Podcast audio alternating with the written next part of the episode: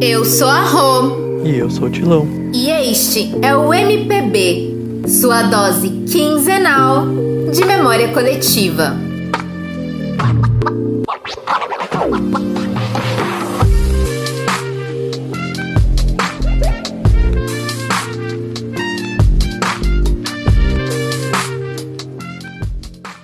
Oi, Tilão! Oi, ouvintes! Oi, Rô! Oi, pessoal!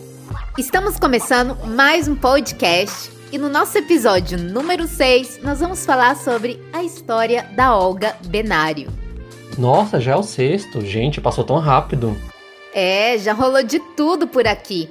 Homenagem para os garotos do Ninho do Urubu, especial de Dia das Mulheres, ditadura nunca mais, sobre o mês da resistência indígena, e tem mais muita coisa boa vindo por aí. É, vai vir muita coisa boa aí, galera. E no episódio de hoje nós vamos falar sobre uma revolucionária daquelas, a Olga. No dia 23 de abril, completou 78 anos do seu assassinato em um campo de concentração na Alemanha nazista. A gente vai contar para vocês como a história da Olga, uma alemã judia, se relaciona com a história do Brasil. É que a gente escuta falar né, de Alemanha, de nazismo, uh, tudo lá na Europa e pensa, uai, o que, que isso tem a ver aqui com o Brasil, com a história do meu país? Olha, eu juro que conhecer a história da Olga nos obriga a saber um pouco mais sobre a história do Brasil e mundial. É impossível entender a Olga sem conhecer o que estava acontecendo no mundo que ela viveu. Olga nasceu em 1908 em uma família com grana de Munique, na Alemanha. Desde adolescente, Olga olhava para o mundo e percebia que tinha algo de muito errado. Apesar de ser de uma família com grana, ela queria entender por que existia tanta desigualdade social. Porque algumas pessoas tinham muita grana enquanto outras tinham pouca. Por que existe pobreza? Por que existe riqueza? Por que existem milionários? Por que tinham pessoas passando fome? Quem banca a riqueza dos ricos? Riqueza é uma questão de esforço? Os ricos são ricos porque se esforçam mais que os pobres? Por que da desigualdade? Das injustiças sociais? São muitas perguntas, né, Rô? Mas todas essas perguntas, elas faziam parte da vida da Olga. Ela não era dessas pessoas que se conformavam com respostas fáceis. Ela via que o mundo tinha algo de errado. E vamos combinar, né? Todos nós sabemos que tem algo de muito errado com o mundo. Só que ela queria transformá-lo. Ela tinha uma mentalidade revolucionária. Com apenas 15 anos, mais novinha que a Greta, a ambientalista que o nosso presidente fica chamando de pirralha nas redes sociais, em coletiva de imprensa, a Olga começou a se juntar com a galera da Organização de Jovens do Partido Comunista Alemão, em 1923. É impressionante a imprensa dar espaço para uma pirralha dessa aí, uma pirralha.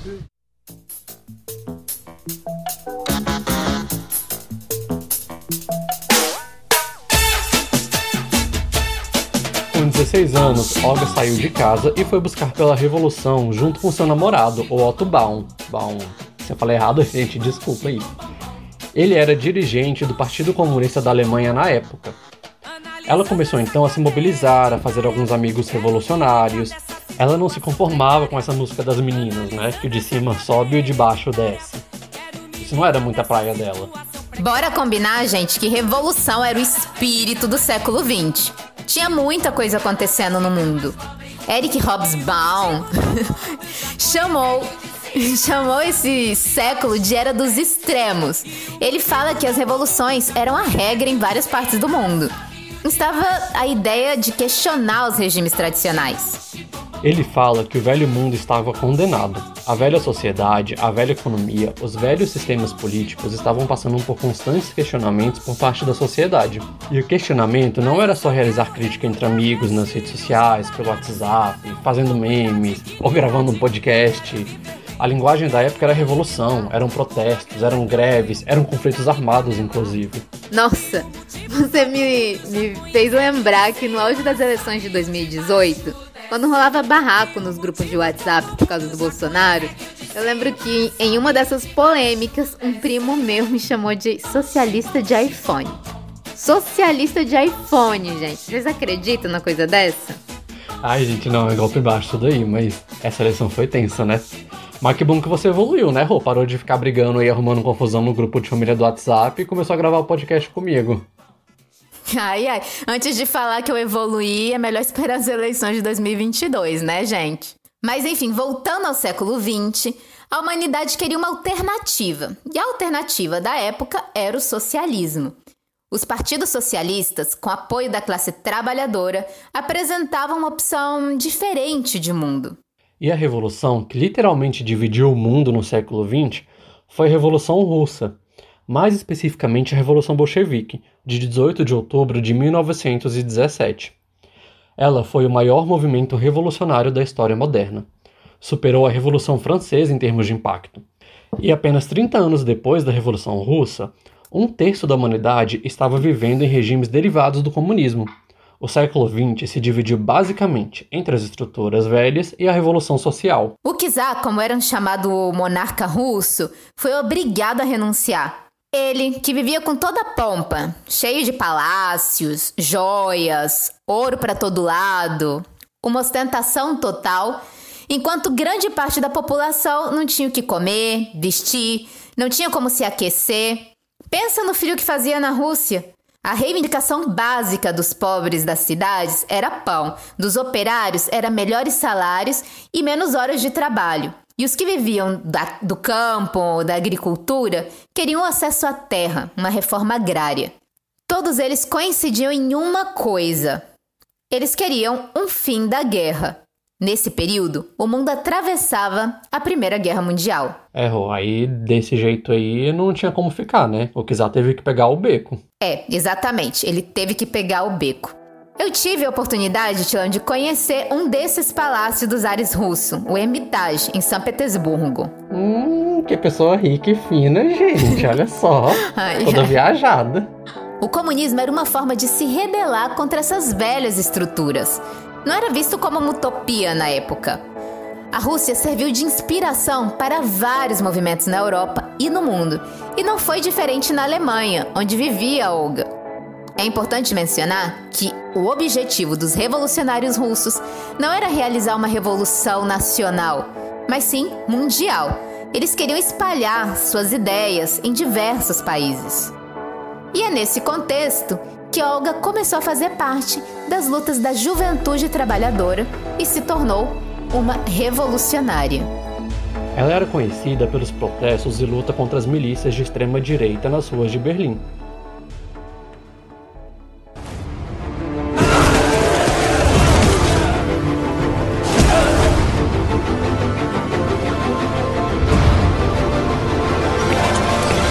Mande soltar o preso ou eu atiro. Estamos vivendo um momento decisivo na história mundial. Mas o mundo não era legal com os comunistas.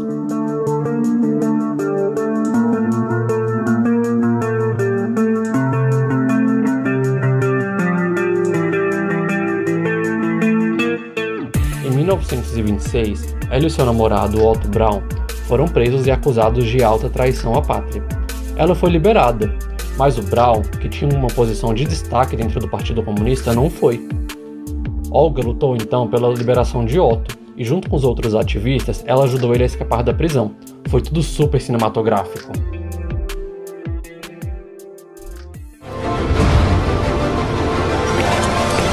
Mande soltar o preso ou eu atiro. A cabeça dos dois estava valendo prêmio na Alemanha, mas eles conseguiram escapar e fugir para a União Soviética, onde eles continuaram a se dedicar ao Partido Comunista. É, mas esse romance aí de juventude fracassou, né, Rô? Eles se separaram em 1931. E depois disso, ela continuou se formando militarmente, crescendo e se destacando dentro do Partido Comunista, aperfeiçoando suas técnicas de luta e resistência contra o fascismo e nazismo na Europa.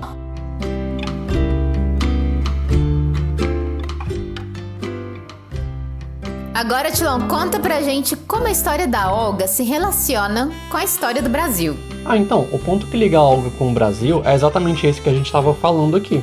São os movimentos revolucionários do século XX. O Brasil não foi uma exceção a essa tendência internacional. Na primeira metade do século XX, a onda revolucionária também ganhava força no nosso país. Em 1934, Olga foi convidada pelo dirigente da Internacional Comunista para cuidar da segurança de um dos principais revolucionários da história do nosso país, Luiz Carlos Prestes. Em seu regresso do exílio para o Brasil, Prestes, o Cavaleiro da Esperança, tal como ele é chamado na biografia escrita por Jorge Amado, estava exilhado na Europa. Ele era um líder popular que organizou uma série de rebeliões contra a velha república, exigindo voto secreto e em defesa da educação pública no Brasil. Olga adorou essa ideia de cuidar da segurança de Prestes. Ela já conhecia a trajetória política dele. Então aceitou a missão de ajudar o Prestes a organizar uma luta antifascista no Brasil. E esse regresso, gente, foi cheio de aventuras. Eles precisaram adotar uma identidade falsa. Prestes seria imediatamente preso caso ingressasse no Brasil legalmente. Ele entrou no país com o nome de Pedro Fernandes, um espanhol, e Olga adotou a identidade de Sinek, estudante russa. Uma coisa bem estilo Missão Impossível, Bonnie Clyde. Eles faziam o papel de um casal rico em lua de mel. Olga e Prestes partiram de Moscou em 1934, deixando a União Soviética de forma clandestina.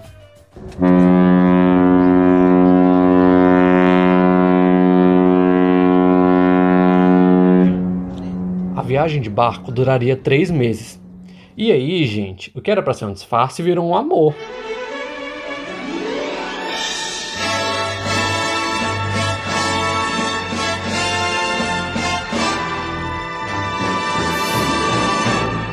Era um vamos mudar o mundo pra cá, um eu não suporto injustiça social pra lá, tinha uma sintonia muito forte entre eles. E aí, gente, acendeu o fogo revolucionário e eles acabaram se apaixonando. Só que essa história não teve um final feliz. Após a derrota dos movimentos antifascistas e democráticos de novembro de 1935, os dois foram presos e nunca mais voltaram a se encontrar pessoalmente. A convivência entre os dois durou pouco mais de um ano. Olga salvou a vida de Prestes no momento da prisão, ficando entre eles e os policiais que queriam matá-lo. Prestes, atirem! Não! Não atirem! Ele está desarmado! Não atirem! Olga e Prestes foram presos e foi então que ela descobriu que estava grávida. Eu estou grávida de Luiz Carlos Prestes! E quero ter meu bebê aqui no Brasil! Vocês lembram que a gente contou para vocês que Olga era comunista, judia e alemã? Agora pensa comigo. Qual era a pior coisa que poderia acontecer com uma judia e comunista antinazista? Era ser mandada de volta para a Alemanha de Hitler. Esse foi o castigo escolhido na época pelo presidente Getúlio Vargas, junto com o chefe da polícia secreta, Filinto Miller, extraditar a Olga. Olga seria uma espécie de presente para Hitler. Nessa época, Getúlio tinha ótimas relações com Hitler. Ele queria muito o apoio da Alemanha à indústria brasileira, principalmente a indústria siderúrgica e a de guerra. A Olga não podia ser torturada porque ela estava grávida. Isso seria altamente impopular. E Prestes era um líder super carismático conhecido no mundo. Ia pegar muito mal para Getúlio se todos soubessem que, ele estava, que ela estava sendo torturada aqui no Brasil. A forma indireta de torturar e castigar ambos era a extradição de Olga, mandando ela de volta para a Alemanha nazista. Para onde a levaram? Olga Benário será deportada. Você é judia. Não pode ser mandada para a Alemanha de Hitler. A extradição de Olga foi completamente ilegal. O advogado dela tentou um habeas corpus, mas os juízes do Supremo Tribunal recusaram. Para quem não sabe, gente, extradição é um ato pelo qual um Estado estrangeiro entrega ao, ao, pedido de outro país um indivíduo a outro Estado estrangeiro. Nesse caso, a Alemanha, que seria responsável por julgar e punir a Olga. Ela estava sendo fichada desde 1920 como subversiva no país. E apesar de que, pela lei brasileira, ela teria direito de permanecer no nosso país, pois ela estava esperando um filho brasileiro, Getúlio decidiu extraditar e enviar Olga para a máquina de matar de Hitler.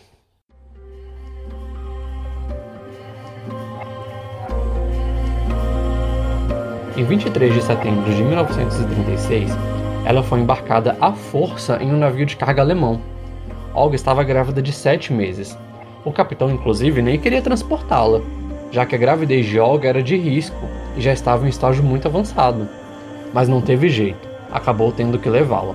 O capitão tinha recebido ordens expressas de não parar em lugar nenhum para evitar a fuga de Olga. Com Olga também foi extraditada Elise Edward. Gente, desculpa o alemão de novo.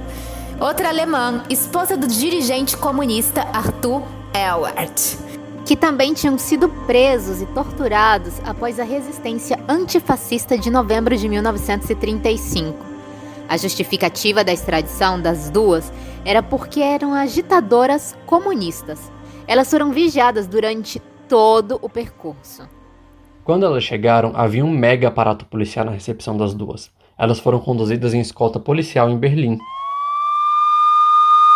Os policiais tinham a incumbência de não fornecer nenhuma notícia sobre Olga para os repórteres e ativistas. Ela foi acusada de conspiração e alta traição foi considerada uma ameaça direta à segurança e à ordem pública. No dia 27 de novembro de 1936, Olga teve sua filha na prisão e colocou o nome dela de Anita Leocádia. Ela foi separada da criança assim que parou de amamentar. Dependem da sua ajuda.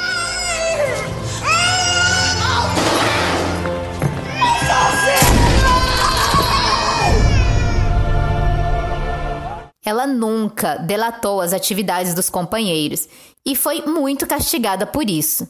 Houveram prisioneiros e prisioneiras que conseguiram sua liberdade, mas ela não.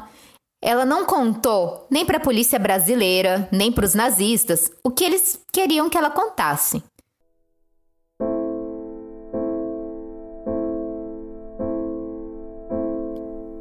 Olga ficou quase seis anos presa na Alemanha de Hitler. Durante esse período, trocou cartas com Prestes e a família dele. Muitas das cartas nunca chegaram, foram censuradas. Olga nunca mais encontrou Carlos Prestes. A convivência entre os dois durou pouco mais de um ano. Olga então foi assassinada com 34 anos em uma câmara de gás em um campo de concentração em Bernburg, em abril de 1942.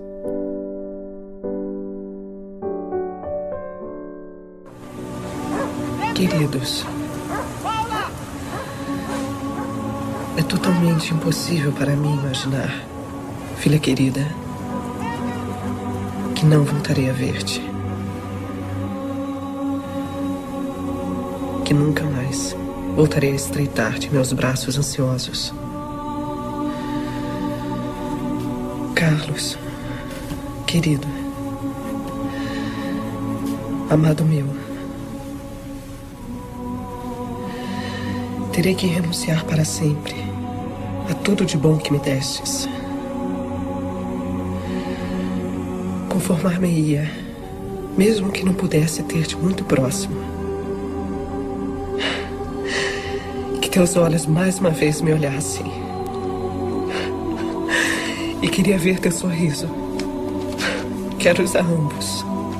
Tanto, tanto. E estou tão agradecida à vida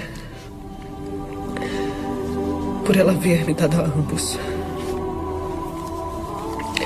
Mas o que eu gostaria era de poder viver um dia feliz, os três juntos, como milhares de vezes imaginei.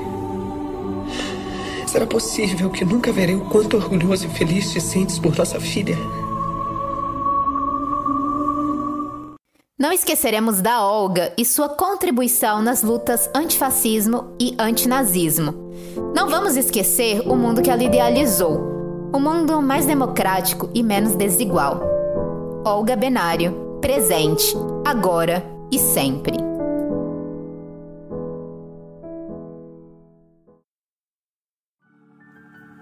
Mas afinal, o que é o comunismo?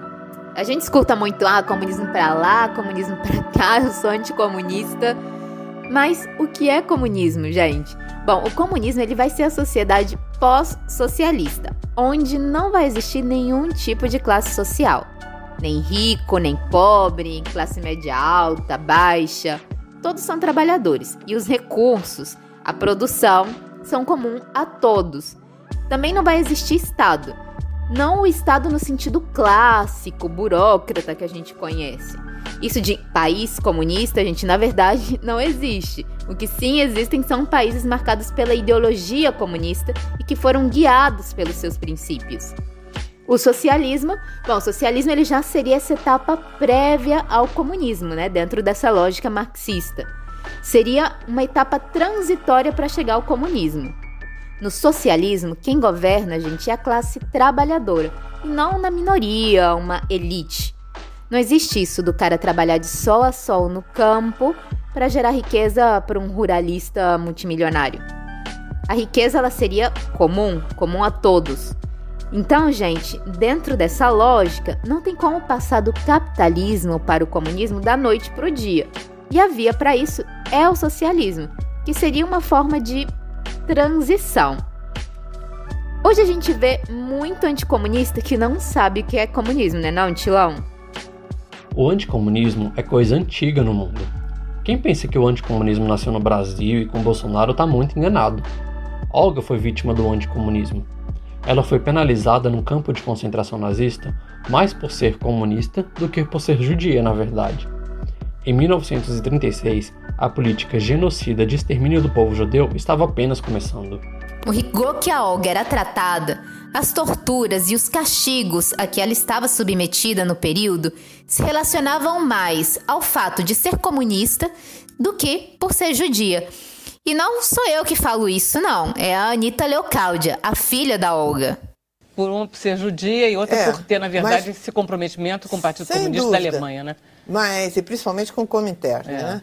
Mas fica muito claro por essa documentação que que a culpabilidade dela era muito maior por ser comunista do que por ser judia. Claro. Judia agravava a situação, mas é. não era isso o fundamental no caso dela. Ela ter sido, ela ter tido tanta importância no começo é. dos anos 30 tinha sido muito fatal quando ela libertou aquele namorado dela, é, o Otto e depois ela era numa uma... atitude, aquilo é muito heróico, né, professor? É, é porque a ela... prisão de Moabit era considerada uma fortaleza assim intransponível, né? E eles organizaram um grupo, não era ela sozinha, né? Era um grupo que no dia de julgamento, né, conseguiu, entrou na prisão, é, a título que ela era esposa dele, né, e conseguiram dar fuga, né, para o Otto É cinematográfico. Brown. É, foi. Tanto, e aí ela ficou, tanto ela quanto ele, com a cabeça a prêmio, 5 mil marcos era o prêmio. Por que o nazismo, o fascismo, odiava tanto os movimentos comunistas? Por que dessa incompatibilidade? O anticomunismo responde mais um pânico de um mundo diferente. Aqui, nós não estamos falando de questionar o comunismo, as suas formas. Estamos falando de invalidar ou anular qualquer tipo de contribuição desse movimento. Odiar porque sim. O comunismo era um modelo de mundo alternativo, o que não era muito confortável para os ganhadores do modelo atual. E no século XX, o comunismo não era visto como uma utopia, ele era um projeto de um mundo diferente. Não foi algo que ficou na Rússia, se espalhou pelo mundo. Hoje nós temos uma potência que tem um passado comunista, a China. Em 1949, China passou por uma revolução comunista. Hoje, boa parte da estrutura produtiva da China nasceu nessa época, na época de Mao, que era o líder da revolução.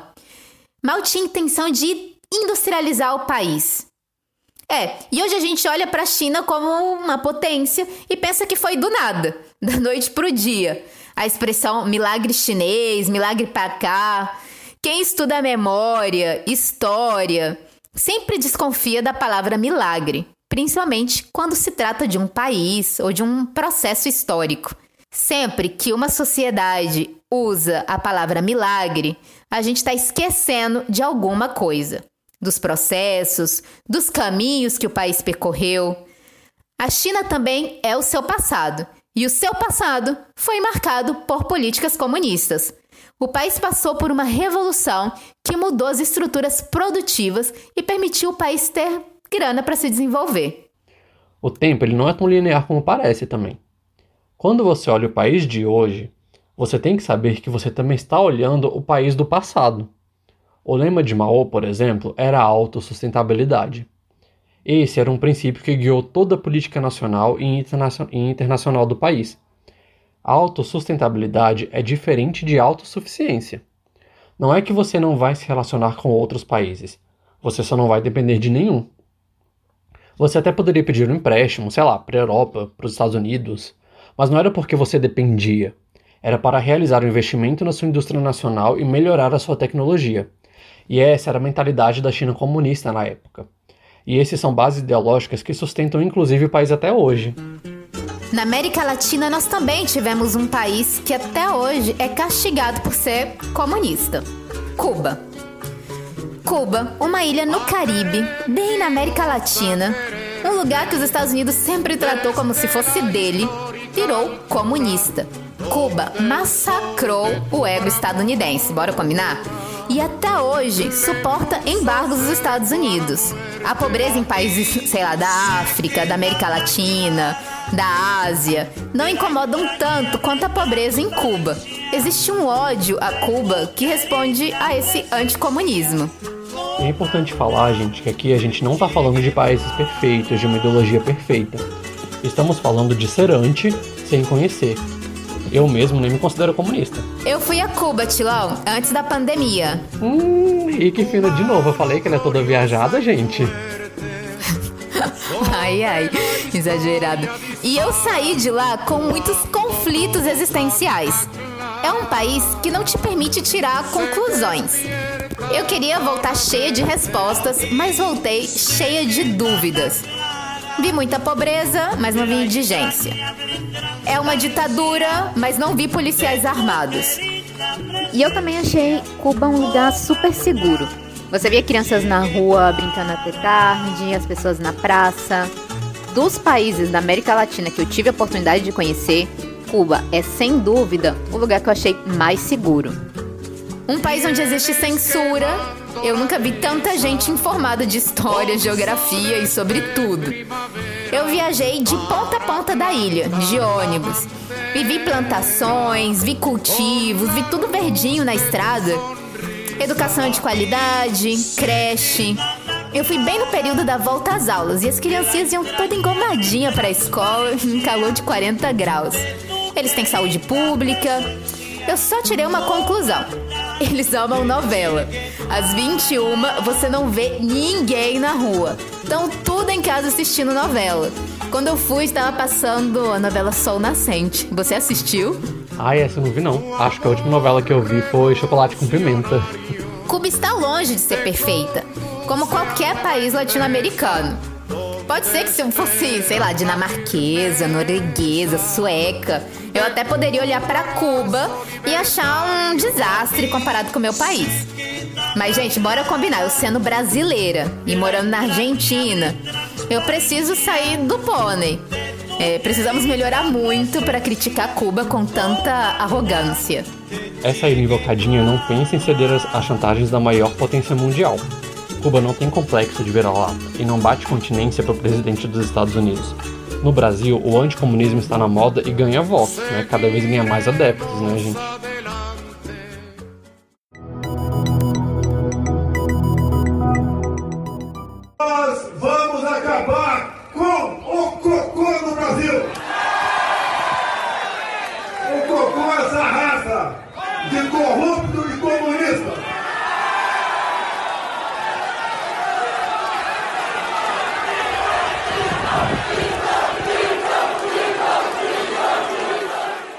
E nós vamos, num curto espaço de tempo, mandar embora o comunismo do Brasil.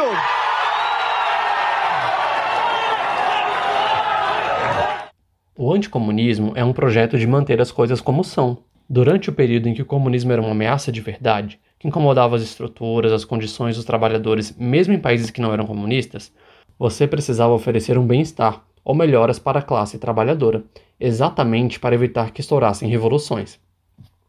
A gente viu isso no Brasil de Vargas. O direito ao 13º, a férias remuneradas, diminuição da carga horária. Essas políticas foram exatamente para manter os operários afastados da possibilidade das revoluções comunistas ou anarquistas. Era ser capitalista. Mas um capitalista não tão ruim assim. Só que hoje nós odiamos o comunismo, o socialismo e até mesmo o progressismo. É assim que é mais fácil criticar o pobre que recebe Bolsa Família, o auxílio emergencial, que criticar os grandes barões do agro no Brasil, odiar os trabalhadores do campo, do movimento sem terra, do que grandes proprietários de terras. Tem gente aqui no nosso país que tem, tem territórios do tamanho de, de partes da Europa, né? De países da Europa. Não questionamos os privilégios dos que têm mais. Odiamos os indígenas e compramos muito fácil o discurso das mineradoras. Existem setores que ganham muito com a desigualdade. E para eles é conveniente ter uma população que odeia todos os processos revolucionários e fica do lado de quem tem mais. É conveniente ter o povo como gado, sem questionar. Então, gente, a menos que você seja super rico, no lugar de comprar a guerra contra o comunismo sem saber o que é, se pergunte se a guerra que você está comprando é sua mesmo. Oh, e agora eu queria trazer aqui uma conversa com, com o pessoal que escuta a gente também, sabe? É, eu, eu não me considero comunista, como eu falei antes, né? É, talvez seja uma falha minha de, de visão, até, inclusive. Mas, por exemplo, hoje eu acho o comunismo muito utopia. Assim, eu não consigo ver o comunismo como algo algo real, sabe? É, eu não consigo ver hoje o capitalismo, né, esse sistema que a gente vive hoje, como sendo trocado pelo comunismo, por exemplo. Acho que o capitalismo ele veio, é uma realidade que existe e, e aparentemente ele veio para ficar, né? Talvez seja de fato assim uma falha minha de visão. E aí eu queria escutar tanto de você quanto de todo mundo, galera. Comenta aí depois, vem conversar com a gente. Vamos, vamos criar um debate aqui, construir melhor essa ideia. Arroba Memória Popular Brasileira, nosso Instagram. Arroba Memória Popular Brasileira. E aí eu queria trazer essa ideia aqui nessa visão. Assim, na minha visão, eu não vejo o capitalismo saindo, se deixando de existir. É, assim, acho que hoje ele é um sistema predominante. Você acredita que a gente consegue viver em um mundo capitalismo trazendo humanidade nele? Assim, o que eu quero dizer, você acredita que a gente consegue viver no mundo capitalista mas trazendo mais justiça social, mais luta pelo meio ambiente, mais igualdade entre as pessoas? Que bom que você trouxe esse assunto, Tilão. Que pergunta difícil.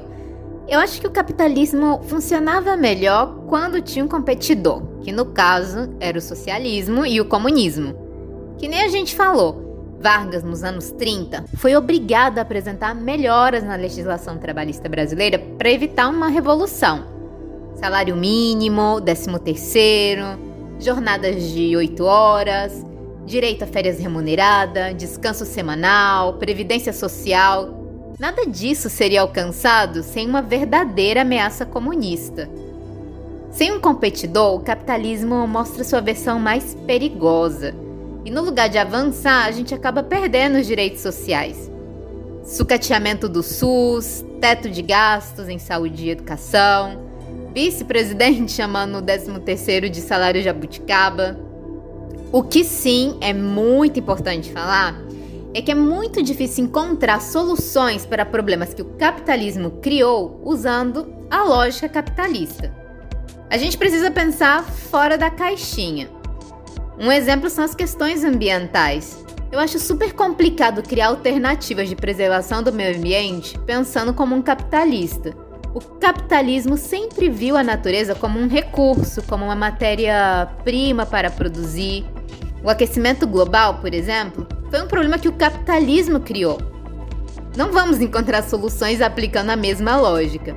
Mas enfim, esse é um assunto para outro podcast. Vamos deixar para que os nossos ouvintes respondam o que eles acham. O comunismo nos dias de hoje é viável? Existe capitalismo do bem?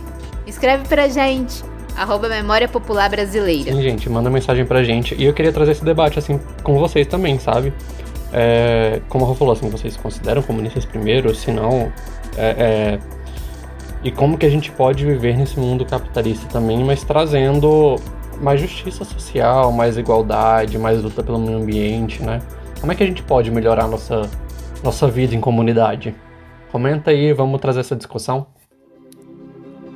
E, gente, para saber um pouco mais sobre a história da Olga, a gente recomenda o filme chamado Olga, do diretor Jaime Monjardim. A principal fonte clássica da pesquisa do nosso roteiro foi o livro da Anita Leocáudia, que é a filha de Olga e do Luiz Carlos Prestes, que nasceu lá no campo de concentração nazista. O nome do livro é Olga Benário Prestes, uma comunista nos arquivos da Gestapo. A Anitta hoje é uma historiadora de enorme prestígio no Brasil e no mundo. Seu livro foi baseado na documentação da Gestapo, polícia nazista, apreendida pela União Soviética na época da derrota da Alemanha em 1945. Essa documentação se tornou pública em 2015 e permitiu a Anitta corrigir e melhorar as informações sobre o passado da sua mãe. Ter acesso a esse tipo de arquivo é uma riqueza enorme para quem quer reconstruir o passado e conhecer a verdade. O Tilão que o diga, né? Ele que é arquivista. Qual é o valor dessa documentação para a memória e a história, Tilão? Ah, Rod, de suma importância o papel da documentação para a construção da memória e da história, né? Na verdade, os documentos eles são fonte primária para a construção da história. É através dela, da documentação, que os historiadores buscam os fatos para construir as nossas histórias, para construir a memória, para se trazer os nossos livros. Né? Acho que assim, os arquivos eles são, são de extrema importância para a construção do, do conhecimento enquanto sociedade, sabe? Do conhecimento de quem você é. Porque você conhecendo a história, conhecendo o seu passado, você também constrói o seu futuro, né? Acho super importante as pessoas, acho que boa parte das pessoas nunca foi no arquivo público. Quem tiver oportunidade, gente, visite um arquivo público, eles são fontes de informações incríveis. Que ótimo, Tilão. Eu fico pensando no Brasil. É, quando a ditadura terminou no nosso país, existiu uma política de ocultar e negar arquivos por parte dos militares. Ocultar arquivo é uma forma de negar o direito à verdade e, consequentemente, à justiça. Muitas das documentações que demonstravam as violações dos direitos humanos durante a ditadura eram ocultadas porque estavam classificadas como confidenciais. Foi com a Comissão da Verdade, instaurada durante o governo da Dilma, quase depois de mais de 20 anos do retorno da democracia, é que fomos ter acesso pleno a essas, a essas documentações. É, os arquivos eles são uma forma singular de ter acesso à verdade. Para terminar o nosso episódio sobre a revolucionária Olga, para vocês terem dimensão da importância da Olga dentro do Partido Comunista, duas mil folhas de arquivo da Gestapo eram sobre ela, ao maior conjunto de documentos sobre uma pessoa. Com certeza, Olga era uma comunista que incomodou o mundo.